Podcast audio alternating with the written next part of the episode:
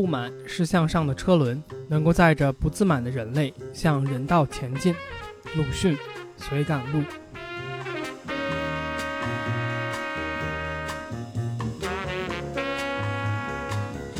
也还好，我我最近的这个心态吧，变得比以前平和了一些。其中最大的一个点就是，我切身的体会到，就是如果你一直都在做一件你想做的事情，然后你觉得你你有这个就是改变的话，那剩下你需要 worry 的事情就是你活得够不够长。嗯，这个话题 specifically 对于你来说，感觉 很有说服力。啊，对。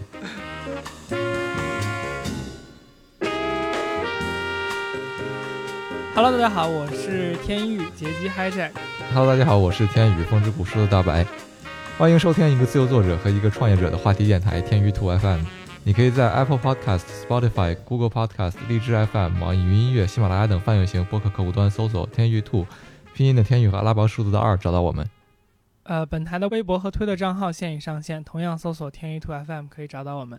今天聊一聊这个关于时间管理的问题，形式更多是我们咱们两个互相交流一下，你和我是怎么做时间管理的。呃，嗯比起就像平时一样谈很多理念或者想法的东西，今天可能会更实际一点，实际到具体用什么，比如说软件呀，或者是用什么工具之类的这些。我有一个小的列表可以讲一讲。可以的，我这个没有那么复杂，不过也可以聊一聊。嗯，OK，呃，嗯我这边儿感觉可以先说一下，就是为什么我的时间管理可能值得一听吧。我觉得咱俩都可以简单说一下这个东西。嗯就是我现在的状态是，同时在做的项目有点多，所以管理时间是一个非常重要的部分吧。因为同时有很多事情在进行的时候，你很难是任何事情同就一下就能解决的，肯定是一个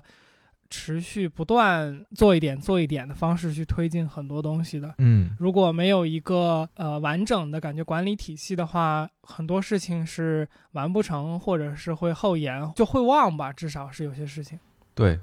然后我目前的情况是，我的主业是卖衣服吧，在美国市场卖衣服。呃，同时最近开始做一个副业，嗯哈是，在国内这边做健身相关的一些衣服。呃，另外呢，我也是最近一段时间开始，因为我是一直比较喜欢摄影嘛，感觉这个东西也也做了有一些年头了，然后想着莫不如开始去卖一卖 stock photo，就是那种呃，你可以授权给买你的图片的人用你的图片的那种网站。这个也是一个事情。然后爱好方面呢，一个是这个 podcast，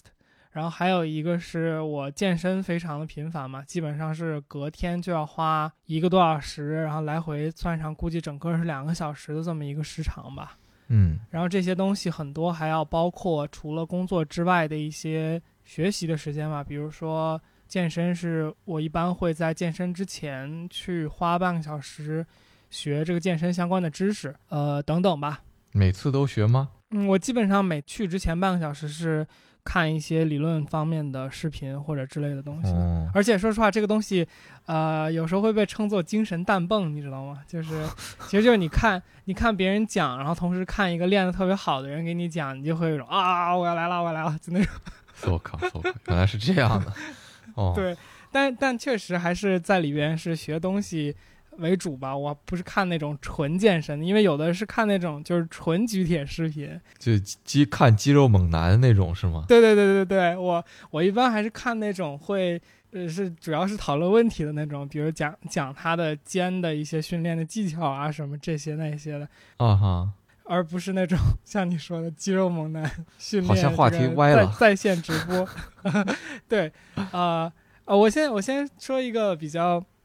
不是特别相关的话题，就是我虽然同时在做这么多事情，但是我就是最重要的还是我的主业吧，就是在美国市场做衣服这件事情。嗯哼，整体来讲还是对专注做事情非常重视的，所以我一般介绍我自己的时候也不会提到我在做这么多事情，我只会说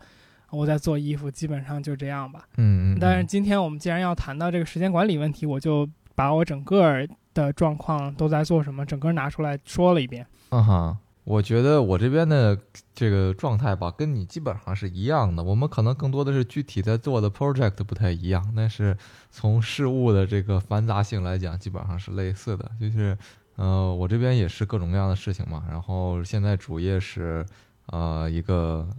研究生，就是在在上网课嘛。然后。网课本身它跟线下的授课就不太一样，因为是很不幸的是，因为我这边是研究生的课程，所以说它还不是录播，它还都是你需要在 seminar 里，然后用 Zoom 跟教授和同学实际的那么去聊天儿，那就是你要契合我上课的地方的时间轴，我我在那个加拿大上课嘛，所以说太平洋时间和我们现在是十五个小时时差，你就要规划说你的你的睡眠该怎么。整理其实你本身就已经成为了一个就时间管理的话题。除此之外，我还有就是之前做的一些兼职，帮我的这个高中的母校做一些校友会相关的工作。然后，呃，这个东西它本身也是一个很长期的 project。跟你说的这些，比如说卖衣服也好，还是说这个新新创作的一个一个事情，呃，怎么说也不能完全说短期没有收效吧。但是就是说你需要有一个长期的 commitment，然后你才能。嗯，拿到你想要的这个这个收获的这种感觉吧，你才能从从中得到足够的成长。嗯，我还有一些这个杂七杂八的事儿需要这个偶尔这个处理各种各样方面的。然后除此之外，我还有已经搁置了几个月的哔哩哔哩账号。然后真的，如果如果碰巧还有收看我哔哩哔哩这个栏目的朋友的话，真的非常抱歉，因为确实事情太多了。呃，也没有想到什么特别很好的话题来去做吧。那呃，与与其这样，不如说就来。做一些自己更有信心的、自己更喜欢的东西。那比如说这个播客是吧？就是，呃，把时间放在一个你更有价值的事情上面。就是说，这个东西可能也是我们后来后来会谈到的。就是说，你的时间管理除了就是说你的某一块时间该怎么样去利用之外，它还有一个就是说从从宏观上的策略性的，就是说。你的时间为什么要分配给这个项目？这个本身也是可能有意思的一个点。可能我接下来的讨论可能会更侧重于在这一块，而而结基的讨论可能会更侧重在就是实际的 time management。嗯哼。然后就你刚才说到时间管理，不只是说管理而已，而且它是一个，其实我感觉有一个其实也说的挺多的话。就是你到底想怎么样，或者说不要看一个人说什么，要看一个人把时间放在什么上面。嗯，它是能够定义你到底是怎么样的一个人的一个真实的刻度吧？对，呃，我我再我再补充一两句吧。好，这个你刚才正好说到这个，不好意思，就是我觉得或许这样说可能更清晰吧。就是说，我觉得时间管理它毕竟是一种管理，对吗？它不是一个单纯的时间。消耗或者叫时间打卡，就不是说好十二点半了，我要做这件事儿，我接下来这件事儿要做半个小时，我严格的按照这个时间轴去操作。这个只是你在利用这个时间，或者说你在消磨这个时间。如果你你的效率不高的话，那时间管理在我看来是一种，就是说我要做这件事情，那它可能需要多长时间，然后。我应该怎么分配我的几个不同的 task？我我该怎么混合的穿搭它们，混合的利用它们？就是这个东西，这背后的思考，在我看来，更像是管理。就好像你说，我不知道啊，就有的人可能在这个做到一个公司的一个 manager，或者说一个更大的一个这个管理层来来讲，他可能就不会实际的把工作精力花费到。具体的某一个 task 上，那当然你对自己不一样，你你除了管理自己的时间之外，你还要去利用自己的时间。但是我就想说，管理和利用实际上在我看来有一个区别所在。嗯嗯，我觉得这个其实一会儿我会提到，就我之前有很 control freak 的把很多就每每一秒在做什么，每一分钟在做什么都记录的这么一个时间段。然后这个下来的效果其实并不是很尽如人意吧，所以这也是我觉得可以探讨的一个部分。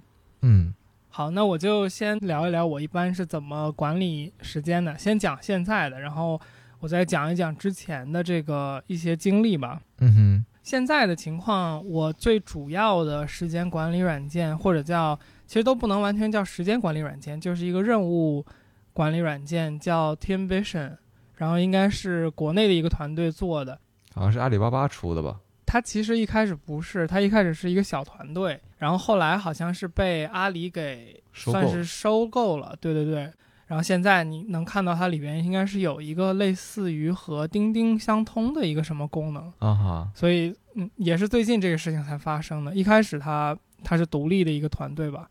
然后 Teamvision 的设计其实是为了协同工作而设计的，就是它不只是说你自己的一个 GTD，GTD 就是说 To Do List 的那种。不只是你自己的 To Do List，嗯它是一个可以多人 share 一个整的 To Do List 这么一个软件。嗯哼，啊、它有线上的这种网页版，也有手机和电脑版本。我一般手机上是用它的那个软件，然后电脑上是用网页端，网页版的。对对对。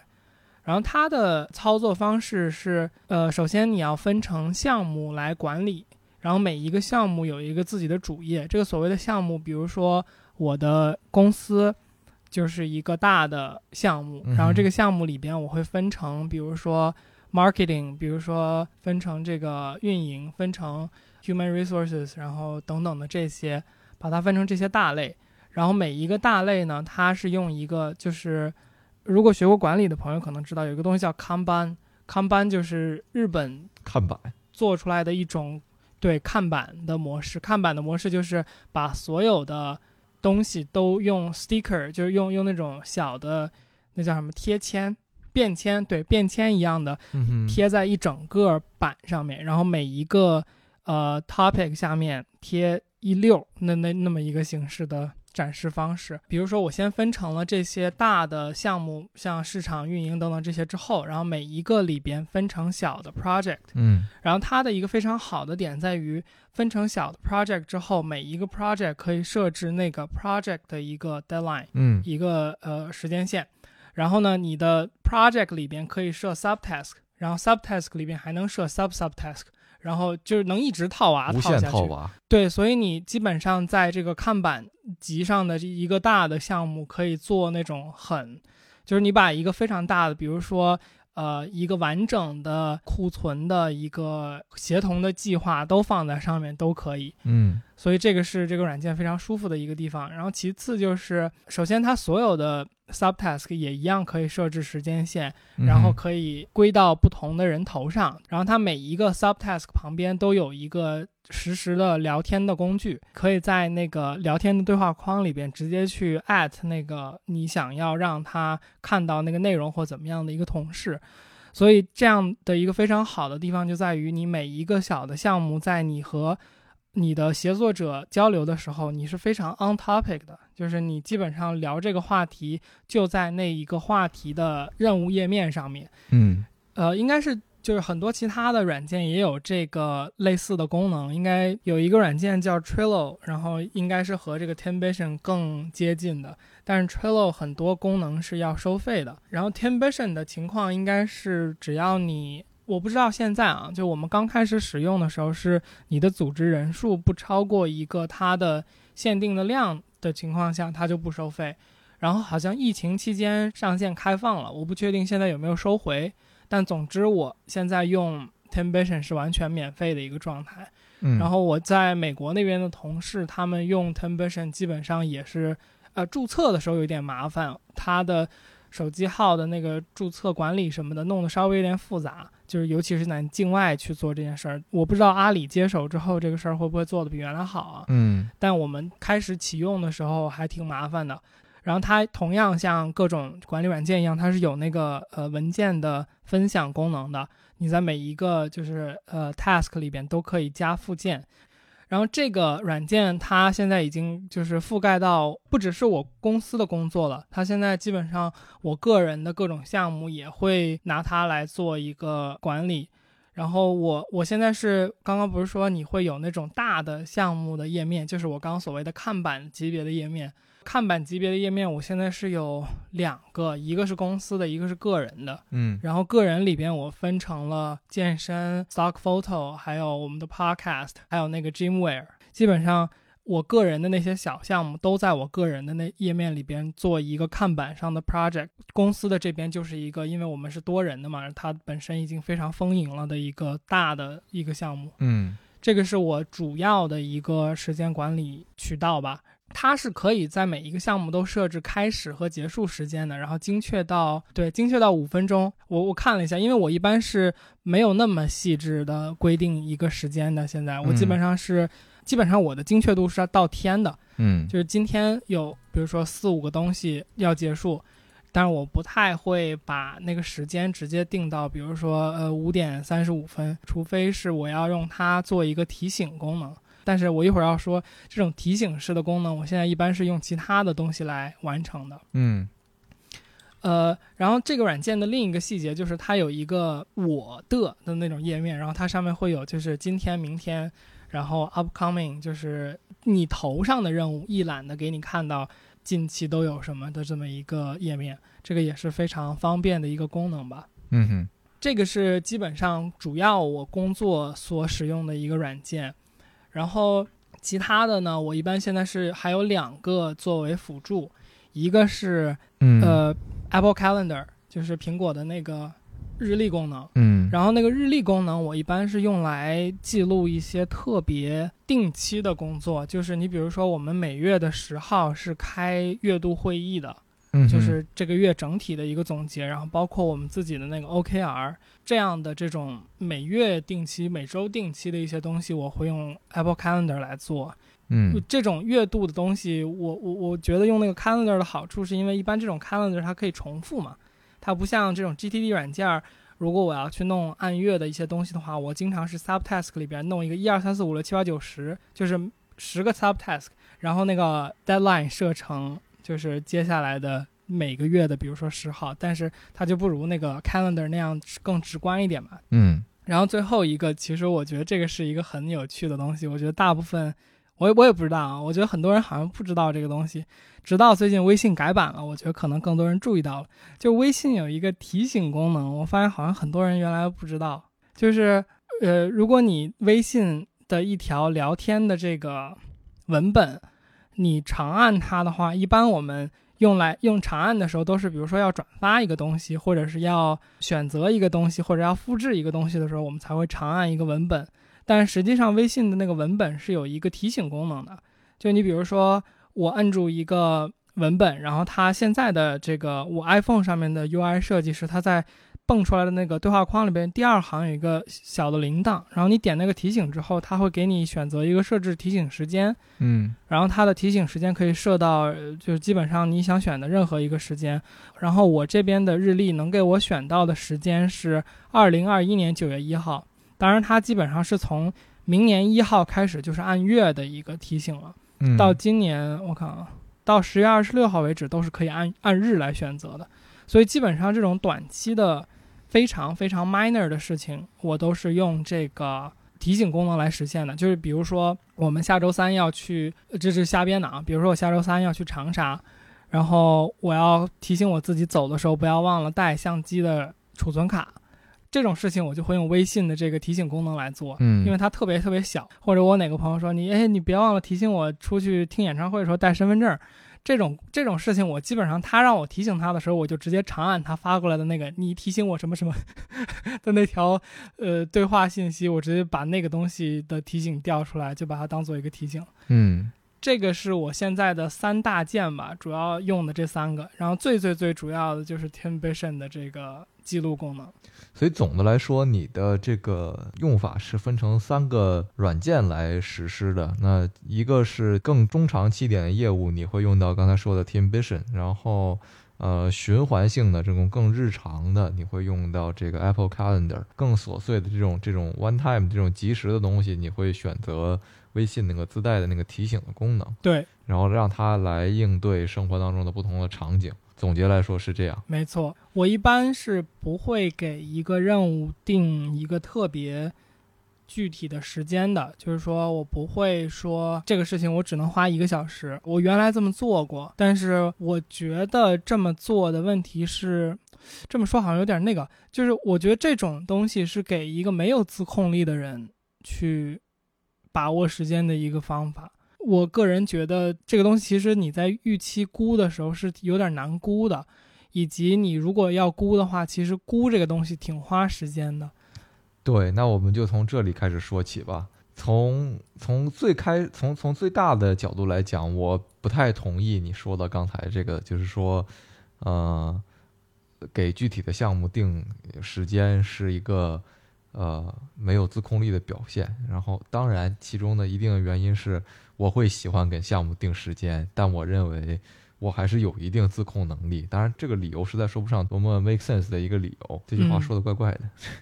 我我理解你的意思，嗯就是呃，我我觉得我可能对这个观点说的嗯也不是很全吧，因为它其实是对我自己的一个反思。就是虽然这个理由不是一个特别好的理由吧，但是我觉得更具体一点说，是因为就像你说的，如果你不知道每天给自己每个工作要做多长时间的话，你该怎么知道每天该定多少工作量呢？因为就像你说的，你是一个 full time 做自己的创业的这样的一个性质。那我现在的主业是在学校上课，是学习。那这两个工作其实都不是一个每天八小时、一周五天的这样的一个东西，而是你想要多长有多长，想要多短有多短。嗯那它其实就某种意义上倒逼你去对具体的时间有自己的想法，而不是说我每天就九点到六点，然后坐在这个椅子前面，然后做我做的事儿，然后等这个六点一到我就下班了。那呃，很难说你在做自己的创业的时候是这样的一个思路，对吗？嗯所以说，它背后的问题就在于说，我是不是应该知道我做每个时间大概需要有多长的这样的一个预留的空间，然后我才会知道每天做几件事儿。嗯哼，我觉得实际上你可能是有这样的一个想法的，你只是没有把它就是具体的落实到你的这些软件里面。对，而我是一个不用这些软件的人，或者说至少说不全用。这个至少 Teamvision 我是不用的。从软件这方面说起的话，我其实只用 Apple Calendar 和这个也是手机自带的那个 Reminders，嗯这两个都是不是那么好用吧？但是它可以满足我两个方面的需要吧。一个是比较循环的东西，我可以在这个日历里每次能看到，就是我的时间表大概是什么样子的。然后还有一个就是说比较琐碎的这种一次性出现的事情，我会放在 Reminders 里面，然后来告诉我我是这这样去用这些东西。但是在大多数的，就是每天我该做什么的这个东西，只是在我的脑海里有的，而我不会把它落实在某一个具体的屏幕里反馈给我自己。可能是因为这样的区别，所以说我会对某一件事情我该花多长时间去有一个稍微详细一点的认识。比如说我们聊这个 podcast，我们来录这期节目，我会给自己预设大概一个半小时到两个小时的这样的一个概念，然后剩下的时间我会根据它，比如说对我精力的消耗程度来给它的前后。安排一些这个不同的东西，比如说在录之前的半个小时，我实际上是眯了一会儿。嗯这个这个是要你要上一个定时器，那不然的话，你你可能就控制不了。万一一觉睡到了六点，你你不能保证它就是完全可控的。嗯，我在这里嗯可以稍微说两句，就是嗯哎，所以我觉得我刚才这句话说的不是很嗯不是很三思而后言，就我感觉这这一句话说出来有点儿不太严谨，但是我感觉我对这个东西的看法是说，呃，其实我工作的状态和你的说法并没有特别特别大的一个差别，工作是永远没有一个头儿的，就是因为我像你说的，我是一个创业的状态嘛，我创业的状态的一个情况就是说我。只要想工作，就我就能找到事情去做。是的，学学习也是这样。你只要想看文献，这个世界上有无数的文献可以给你看。对，所以工作是没有做完这一说的。我觉得我不严谨的地方可能在于说，因为我原来会定这种时间长度，但是可能后面变成了一种就是潜移默化的一个东西。我大概在定这个工作的时候，我是有一个预期，这个会花多长时间的。我我所谓的就是说自控力差，其实是为什么我会说出这个话？因为我原来的毛病是。我碰到一个喜欢的工作，我会一直做。就是比如说，我喜欢弄照片，比如说原来的我，我可能会经常本来应该只花一个小时在这个事情上面，依据它的重要性，但我可能一下两个小时、三个小时就都放在这个工作上面了。虽然它也是工作，但是它的这个优先级是其实是比较往后的。但单纯是因为我喜欢它。所以我就把它投入的时间更多，这个是我刚才讲的。为什么我说感觉是对自控力比较差的一个管理的方式，是因为这个。我觉得就你说的东西，就是实际上就是这个意思嘛。但虽然你没有说出来，就是优先级是高于你的，就是说具体操作的。你你首先要有一个就是说优先级的排序，然后才能根据它来制定你嗯相应的时间，嗯嗯对吧？那这个东西我觉得是就是时间管理上更有必要去这个自己去思考的这样的一个东西。当然，任何时间管理的本质可能都是你需要把你的这样一个庞大的项目去拆解成几个或者若干个，就是说你可以实际去操作的部分，或者说你可以找到别人来替你去操作的部分。那当然，这个就是人事方面的，人事方面也是一种。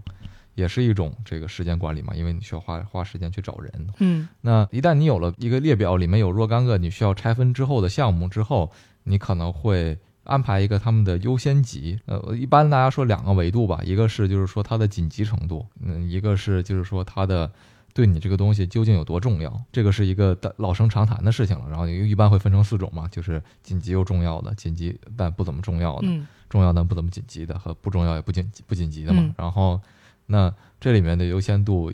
首先最高和最低的是没有什么争议的嘛，就是说，任何有脑子的人都知道哪个是这个需要最先做的，哪个是最不需要先做的。那可能其中大家会比较见仁见智一点儿的，就是说什么是你的紧急但不重要的事情和重要但不紧急的事情该怎么样去分配？嗯，这个其实对于我做公司或者说创业这个部分，其实还比较简单，就是什么东西影响我的生存，就是重要且紧急；什么东西不影响我的生存，但是以后可以给我很好的 potential，就是重要但不紧急。不影响我的生存，也不影响我未来的发展，不重要不紧急，就反正以此类推吧。这个还挺简单的。那紧急而不重要的是什么呢？紧急而不重要的啊，紧急而不重要的事情，可能是我在开会的时候，门口有个人来外卖了，我要不要去开门？对呀、对呀、就这种。对呀、但是这种，哎，这种事情，其实我我个人的经验里边，它并不是一个很大组成部分嘛，其还其他那三种比较多。我觉得呃一定程度上是因为我们所谓紧急而不重要的部分，很多时候，呃，就像你刚才举的这个例子吧，它并不真的牵扯你太多的时间和精力，对对对对对，但是有的时候不是这样的。那比如说我在做的杂七杂八的项目里面，就有一个紧急，但我我自己觉得不那么重要的。那当然这件事儿也是见仁见智的，就是嗯比如说我在跟跟你聊过这个事情的时候，你就觉得这件事情还挺有意思的，但是我我的看法和你不一样，这就是说大家大家是有的时候会出现这样的分歧的。嗯但真正真正来做这些判断的人还是你自己。虽然我认为我做的这某项杂事儿它紧急而不重要，但我还是花了很多的时间在最近这段时间里在做它，是因为你有一个 promise，对，首先就是你有一个 promise，这个 promise 它给你带来的就是说，你是一个 reliable 的人，这个东西是一个比较重要的，或者说别人认不认为你 reliable，倒另说。就是说，我认为如果我完成了这个东西，我就是一个 reliable 的人。这种你对自己的认知，我觉得也是非常重要的。就是说嗯你，你你应该对自己是谁，要做什么，有一个比较好的呃理解，这样你才会活得稍微这个舒坦一点儿。就是说，哪怕我知道自己是一个不怎么靠谱的人，比如说有人举例子啊，虽然这个，比如说我的表姐她很喜欢吃甜食，然后他在想锻炼的时候，他又喜欢吃甜食，那怎么办呢？那他就会锻炼的效果不那么好嘛。但这没有关系，你只要自己觉得这样也 OK，我觉得就心里就很健康。就你不要整天纠结在这件事情上，就是一个好的现象。所以说，呃，一旦你确定了，哪怕是紧急但不重要的事情，我觉得你说虽然它不怎么重要，但是我就是决定现在先做它，我觉得也是 OK 的。嗯嗯因为比起你花大量的时间来思考这件事情到底有多重要呢，然后思考很长时间，然后得到了一个结论，可能也没有什么意义，来的要好一些。虽然这个说法比较违背，呃，我自己作为一个所谓在学术界里面的这样的一个思路吧，因为学术界里面很多事情可能是就是你需要花大量的时间。虽然你在写报告的时候永远写它具有一定的现实意义和它对未来的研究有什么作用，嗯，但有的时候你写的时候你自己心里并不是很舒服。嗯有的东西是追求这个长期的，这个可能并不甚至并不怎么求回报的这样一种 commitment 的，但是对于你自己的 daily life 来说，我觉得还是还是自在一点比较好。嗯，OK，没问题。我在这儿说一下那个，因为我们说到了时间的这个呃分配，然后包括什么东西的重要性更强之类的这些话题嘛。嗯然后这个其实和我之前做的一个实验也好，或者一段时间的生活方式也好，是挺相关的。其实有那么一种时间记录型的软件，就是你可以把有点像记录你的那种生活的手账的软件一样，嗯你可以比较事无巨细的把你每天的时间怎么花的、怎么用的都记录在那个上面，有这么一种东西。嗯然后我当时在手机上面下了一个软件叫 iHour 还是 iHours，我忘了，但是就有这么个软件，它呢就是能让你一样是设立不同的项目，然后你可以把每次项目所投入的时间都以分钟为单位，甚至是来记录在这个软件上面。我曾经一度特别重度使用这个软件，使用到基本上我每天就是，呃，连吃饭的时候我都会把那个时间记录的东西打开。我我给你读一下我这边的统计数据啊，我总共记录了八百一十六条，总共记录时间九百二十五小时，大概是这么一个程度的。我我不知道能不能理解，就是就这我是嗯极度重度用户，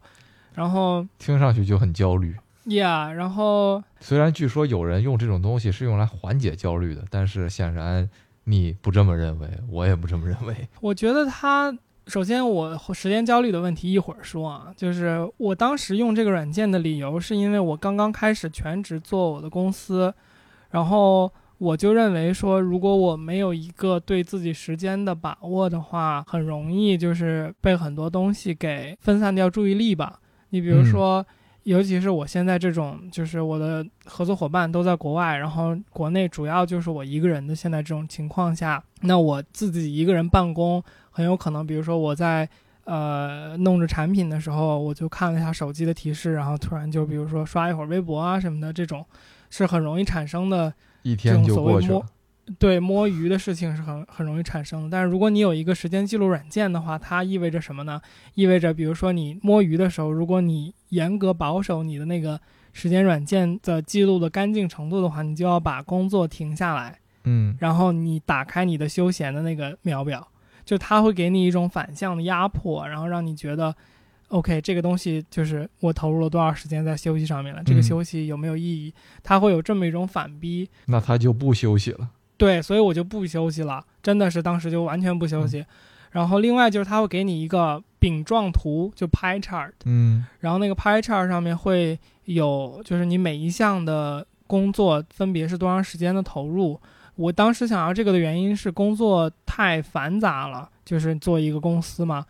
然后太繁杂的结果就是你经常会在，呃，一方面是我刚刚说的，就是我经常会在我喜欢的事情上面投入更多的时间，但我觉得这是不对的。然后其次就是经常你会被一些客观的因素导致你在一些事情上面投入更多的时间，但是就像我们刚刚谈到优先程度的这个这个时候一样，就是有的东西的优先程度是更高的。那如何把控这件事情，也是我对这个软件的一个使用的诉求。嗯比如说，我能够在这个 Pie Chart 上面看到我整个的时间投入上面，是我在市场上面花的时间更多，产品上面花的时间更多，还是比如说公司管理会议，就是我到底是在每一个里边投入了多少比例的时间？我当时主要负责的是市场跟产品，然后我就会依据比如说近期我的这个投入的百分比来调整我日常做一些具体选择的时候的这个判断。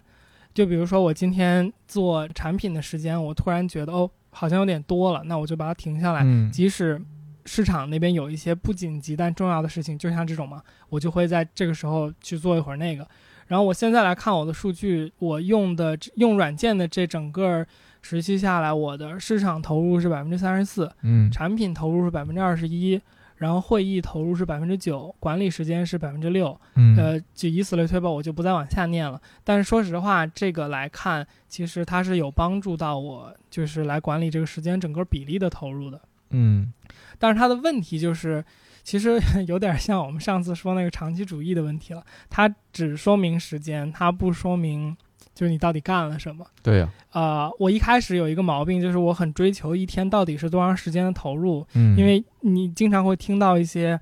啊、就是很强的人说什么我每周工作什么 forty eight hours 什么，嗯就是你懂吗？就他会有那种说法，然后你一除你一算，哎，他一天每天工作十一个小时，哎，我这才工作了七个小时，今天我就会很焦虑，就、哦 no oh no，晚上晚上再晚一会儿，再工作一会儿，就会有这种事情发生。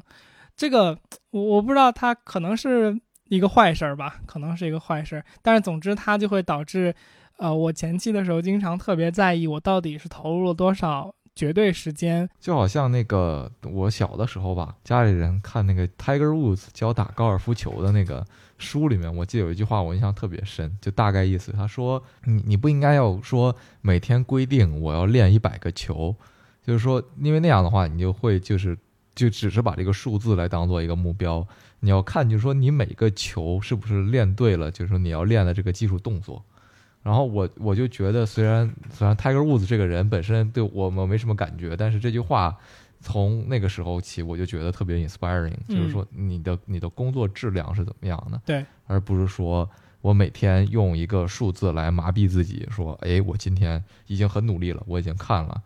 五百个单词，或者说我已经做了十个小时的这个这个什么翻译工作，或者或者什么的，那而是说你觉得今天的东西，你再放几天看，甚至说几个月来看，你觉得它是不是对你日后的东西有帮助？或者说，如果它不是的话，那就比如说那些所谓紧急而不复杂而而不重要的事情，有没有办法把它做的对你更有帮助一些？我觉得这是一个我会自己有的时候在思考的东西。嗯嗯，其实这个也可以和刚才我们说的那个，就是我一下失言了的那句话，嗯 一下没有想明白说的那句，就是说，呃，对自我管理能力比较差的，其实联系到就是这个事情上面，就是，呃，有时候投入时间多，其实也是一种没有一个自控力的一个表现吧。对，然后还有一个东西啊，就是呃，我我当时在用完这个软件，整个时间下来，我的一个记录，就是我基本上记了一下它的那个好处和坏处。本来是想后面写成一篇文章的，但是你看，我就当时没有这个 Team Vision，啊我就没有把这件事情完成，活脱脱一个 Team Vision 的广告。呃，当时记录的优点是，就是有明确量化有效工作时间的时间量、时间总量。然后可第二是可以明确不同时间的投入比例，第三是可以对这个新项目有一个很好的督促，因为你新项目的投入时间百分比一般会比较多，但是如果你看它明显是弱于呃固有项目的话，你就可以做出一个调整。嗯然后在反方面，我记录的四个点就是项目没有明确的边界，就是有时候你其实不知道你是在给市场工作还是在给产品工作，因为有时候一个产品内部加了一些宣传页啊之类的，这个这个其实是市场行为，也是产品包装行为，你就很难去界定，你这个就讲到了大公司里面的踢皮球现象。它很难界定。然后其次就是，呃，项目里面一旦你固有项目没有一些东西，但是你想，比如说突发奇想做一个事情，这个东西其实是有一个成本的，因为你知道你马上加入一个项目之后要 go through 什么东西，你要 go through 这个项目的百分比很低，然后你是不是要投入这整个这个心理的一些重新规划的这么一些嗯成本吧，所以它甚至是变成了一个启动新新项目的一个成本。然后最后就是刚刚说的那个生活的趣味性问题，就是我用这个软件之后，它确实是增加了我的时间焦虑吧，总是会在总时间投入上面和一些你所仰慕的人的那个嗯呃传说里边的时间去进行一个对比，然后就生活上面会受到一些影响。是的，但我觉得总体来说，就是时间管理这件事情，呃，我们重要性就不谈了吧。我觉得这我们都已经超过，就是说对时间管理重要性这一步讨论的状态了。呃，在在在完全这个不谈之前，我还是想最后插一句，不好意思，就我觉得还是刚才那个观点，就是人人啊，还是应该和自己做朋友。嗯哼，你你不要完全拧着自己的个性来，当然不会有人真的完全那样做吧。我觉得，除非一你的想法跟自己的能力真的完全不匹配，嗯然后第二是你的自控力真的特别特别强，嗯那你这真是纯折磨。不然的话，这个我觉得不会有人真的完全不按照自己的喜好去做事情。你你哪怕是在做某一件事的具体的方式上，你都会有自己的喜好。那这不意味着说你就完全放任自己，但是你同时的就是说，我觉得更多的是在一个事情做的方式上，你应该去学习，而在就是说去选择做什么样的事情上去选择那些自己更喜欢的。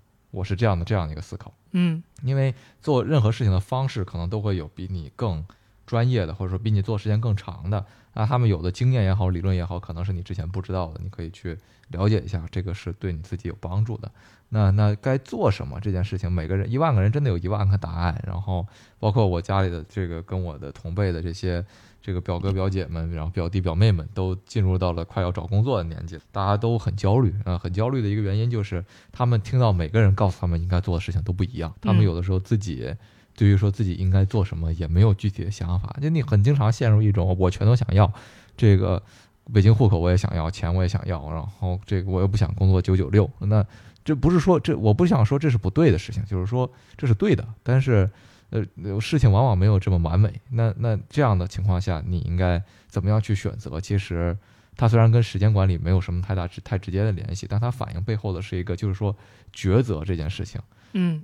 是是很重要的。你时间管理的本质也是你要做一些抉择。你每天为什么要管理？是因为你每天没有五十个小时或者八十个小时，对吗？你每天只有二十四个小时，然后正常人来讲，你还要睡八个小时。嗯，所以说，在有限的时间里，你应该做什么，真的就是一个，嗯，你为什么要这样做？本质上，这才是最核心的问题。嗯，我我在你这个后面补充一些东西，虽然，呃，我感觉好像相关性没有我刚刚听你一半儿为止的时候，我觉得那么强。就是你不是有提到说，很多时候你想要很多东西，或者我们把它换一种说法，就是你想做很多的事情嘛，然后你要分一个，不管是重要程度，还是取舍，还是怎么样的。我自己对做事情的一个体会是，这个和我自己个人的习惯和可能天生的一些东西有关。就我是一个一般对事情搞清楚状况比较慢的人，巧了，我也是。对我很难是开始做一件事情，立刻就搞清楚很多东西。我知道有这样的人存在，真的有这样的人存在，他开始研究一个东西，很快就能够抓到一个东西的重点。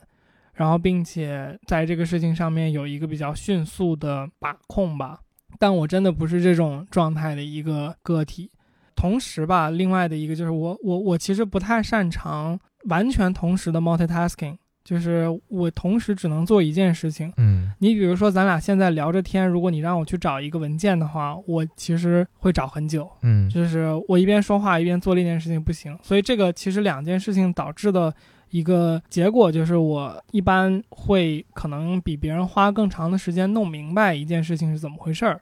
嗯嗯，当然这可能对于做生意来说是一个不太好的天性吧，或者一个不太好的属性。会错过风口。见上一 集。对，但是我自己的体会，对冲这件事情的方法就是通过小投入先把事情做起来。嗯就你比如说我们这个播客，其实也是一样的。最早的时候，咱们就只是，反正我因为你是之前有做视频节目的，但我一般一开始就只是用电脑在录嘛，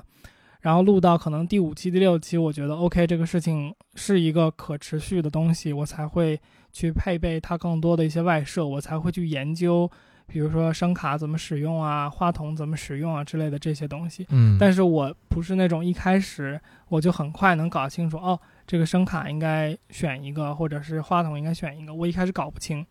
然后包括另外的一个就是健身这个事情，我觉得是一个挺标志的东西。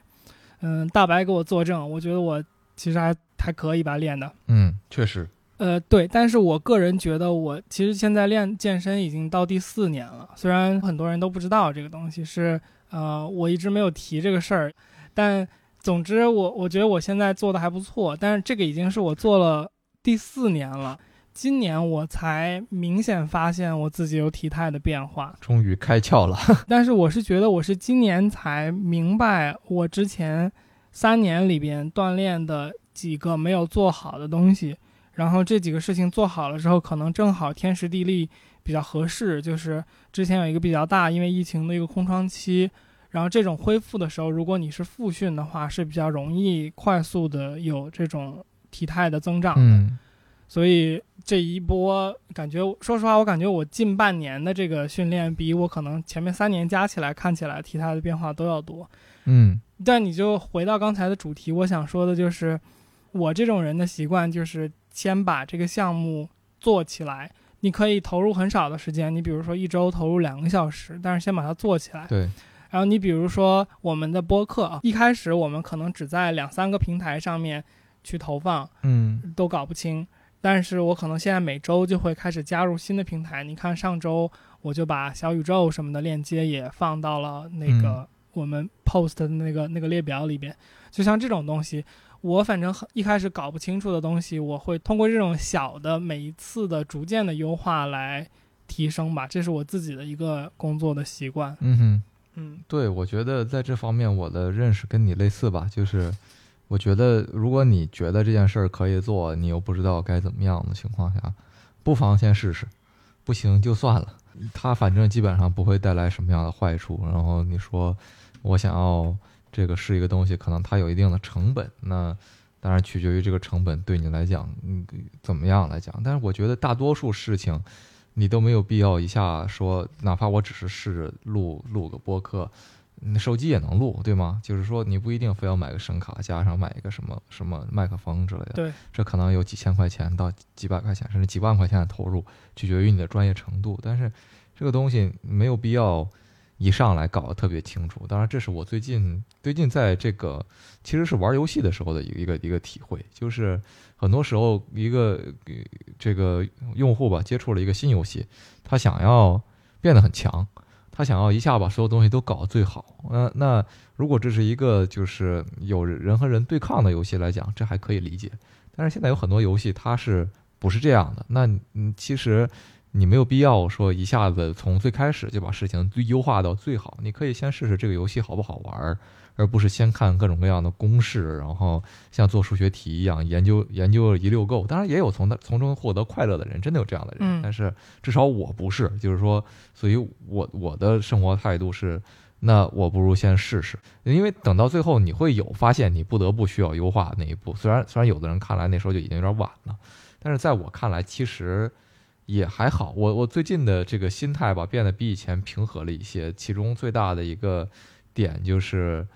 我切身的体会到，就是如果你一直都在做一件你想做的事情，然后你觉得你你有这个就是改变的话，那剩下你需要 worry 的事情就是你活得够不够长。这个话题 specifically 对于你来说，感觉 很有说服力。啊，对，因为我我这个有很多听众知道我的身体是比较差的，那这个我在身体特别不舒服的时候，这种这种焦虑感一下会拉满，嗯然后它会它会让我变得更加不舒服。嗯所以我也在尝试着去改变这样的思维方式。就是如如果你觉得你还 OK 的话，那真的就是，呃，去花时间来把你自己的生活做好。嗯，刚才你说到就是说，就是投入和成本的问题，对于一个嗯新的项目，就这里稍微多说一两句，就是其实一个项目的初期成本很很多时候是完全取决于你如何去开始的。然后我来讲一个正好想到的故事，就是滴滴他们。嗯感觉滴滴现在没有人会有争议的，它是国内现在做出行最大的巨头嘛。但，呃，据我所听到的版本的故事是说，滴滴其实初期他们测试这个东西可行性的方式，就是他们在微信里面建了一个群，嗯我不知道他们具体是怎么操作，但是就是在群里面来接洽这个出租司机和打车的用户，用这种方式来测试这件事情的可行性的。嗯，所以你说这么大的一个商业帝国，他们的启动成本是又是什么呢？当然，可能他们有各自的时间成本等等这些东西，嗯，但是实际意义上拿出来的钱的成本，可能最早几乎就等同于零，尤其是和今天的这个商业的尺寸相对比的时候。嗯，怎么感觉像是给这个在地铁里要要人加微信的这些这个公众号们的一剂鸡汤？什么这个创业支持一下那种吗？啊，对对对对对。当然，这个如果套回时间管理这方面，我觉得这个时间成本是太高了。当然，这变相谈到的问题就是你的人力成本。嗯，对，时间管理的本质是你管理自己的人力成本。我一直想问，就是那个在地铁里边做二维码扫描的那个那那些人，就是我一直没搞明白，是他们的时间成本那么低吗？就是我我完全不理解为什么会有这么多人持续这件事情。我觉得如果有这么多人持续这件事情的话，说明至少有一个比例的人把它弄 work 了，对不对？对他一定还是有利可图的，对吗？不一定，他肯定不是大家都是傻子。如果我们没想明白，只能说明我们我们是傻子。我觉得只是我们没算明白这笔账，但是我一直是，嗯，我觉得不跟一个真的把这个事儿做起来，或者没有看过案例的话，我是算不明白这笔账的。就是，我总觉得这个账很难去平衡下来。嗯，就是我觉得就是我们认识的人还是太太 elite 了。呀、我觉得相对吧，嗯，对。嗯嗯嗯，嗨，但 确实好像我们我们我们我们真的没有说认识过很多那种从什么小城市来北京打拼生活的人，跟我们特别特别关系特别熟的，好像真的没有。嗯，我说实话，做衣服会碰到一些，嗯但是我会去谈合作的，他们已经慢慢做起来了，也不会聊这些话题。所以所以就是就是这个感受，就是说，在我们看来没有意义的事情，没准儿对于人家来说，其实其实恰好够生活。嗯，哦，嗯我觉得是，所以说，其实说白了，还是我们自己没算明白这个账，就我们没有了解实际情况和数据的情况下，我们算不明白这笔账。嗯，嗯，但这这种想法也是一个负担。你说什么东西是负担？就是就觉得自己的时间很贵，也是一个负担。很多时候焦虑的来源取决于你认为自己的时间很重要，对吗？嗯就是所以你才珍惜每一每一天、每一秒、每一个每一个这个事情你要做多久。但我很多时候，甚至这个在在发明手表之前，人肯定不是这样思维的，就是因为你意识不到时间有这么精细。呀我现在觉得就是说，时间管理和你整体的一个个人的生活也好，或者说事业也好，这些的管理，它其实是类似一件事情。因为我发现我刚才讲了半天各种软件或怎么样，我发现我好像讲的是任务管理，对，不是一个准确的说时间管理，对吧？是的，我我是同意这种说法。就像我最开始就说的，就是时间管理的本质，在我看来就是你怎么你怎么规划自己的这些东西的重要性，你怎么规划自己。那因为嗯你的时间其实只有你能决定该如何做，就哪怕你说我有工作，我每天需要八个小时上班，没有选择，其实是你选择了是做这份工作的。啊，这个事儿，嗯，我特别讨厌有人说我没有选择。嗯，对，就是其实你是有选择的，只是你它的代价你不想承受而已。对，就是你不要一边不愿意承受一个代价，这个是你自己的选择，你选择了不承受那个代价，然后同时说，哎呀，我没有选择。我觉得这个事儿，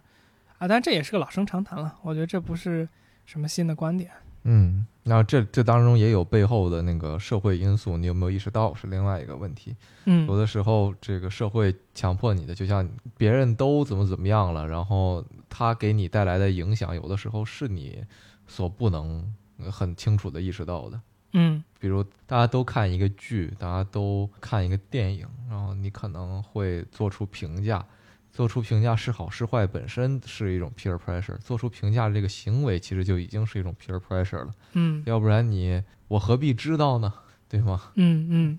哎，其实你没有太我没有太讲具体的经验，对对，我只是讲了方法论。嗯没事儿，这个事儿我在最开始的时候就说了。嗯嗯嗯，呀呀那嗯是那是，好吧，那我们今天反正大概说到没说到的也就这些了，然后。好强行啊，朋友！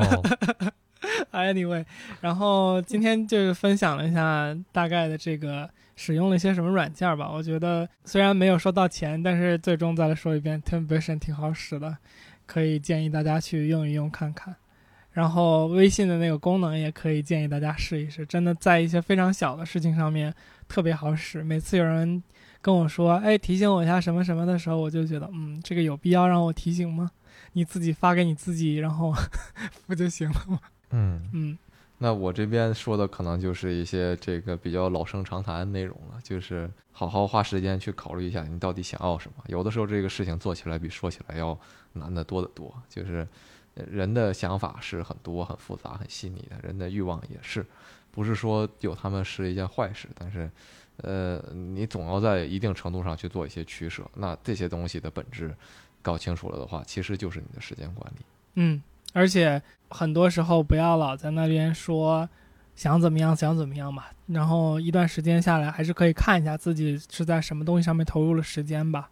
如果你投入的时间不是你说的你想怎么样的那个事情的话，那个事情就是不会发生。对的，嗯，对的，对的。好，欢迎收听一个自由作者和一个创业者的话题电台天娱兔 FM。你可以在 Apple Podcast、Spotify、Google Podcast、荔枝 FM、网易云音乐、喜马拉雅等泛用型播客客户端搜索“天域兔”。其实我发现现在搜索“天域”基本上也只有我们，就可以找到我们。然后本台的微博和推特账号现已上线，同样搜索“天域兔 FM” 可以找到我们。这个真的得搜“天域兔 FM”，天娱太多了。再见。嗯，拜拜，拜拜。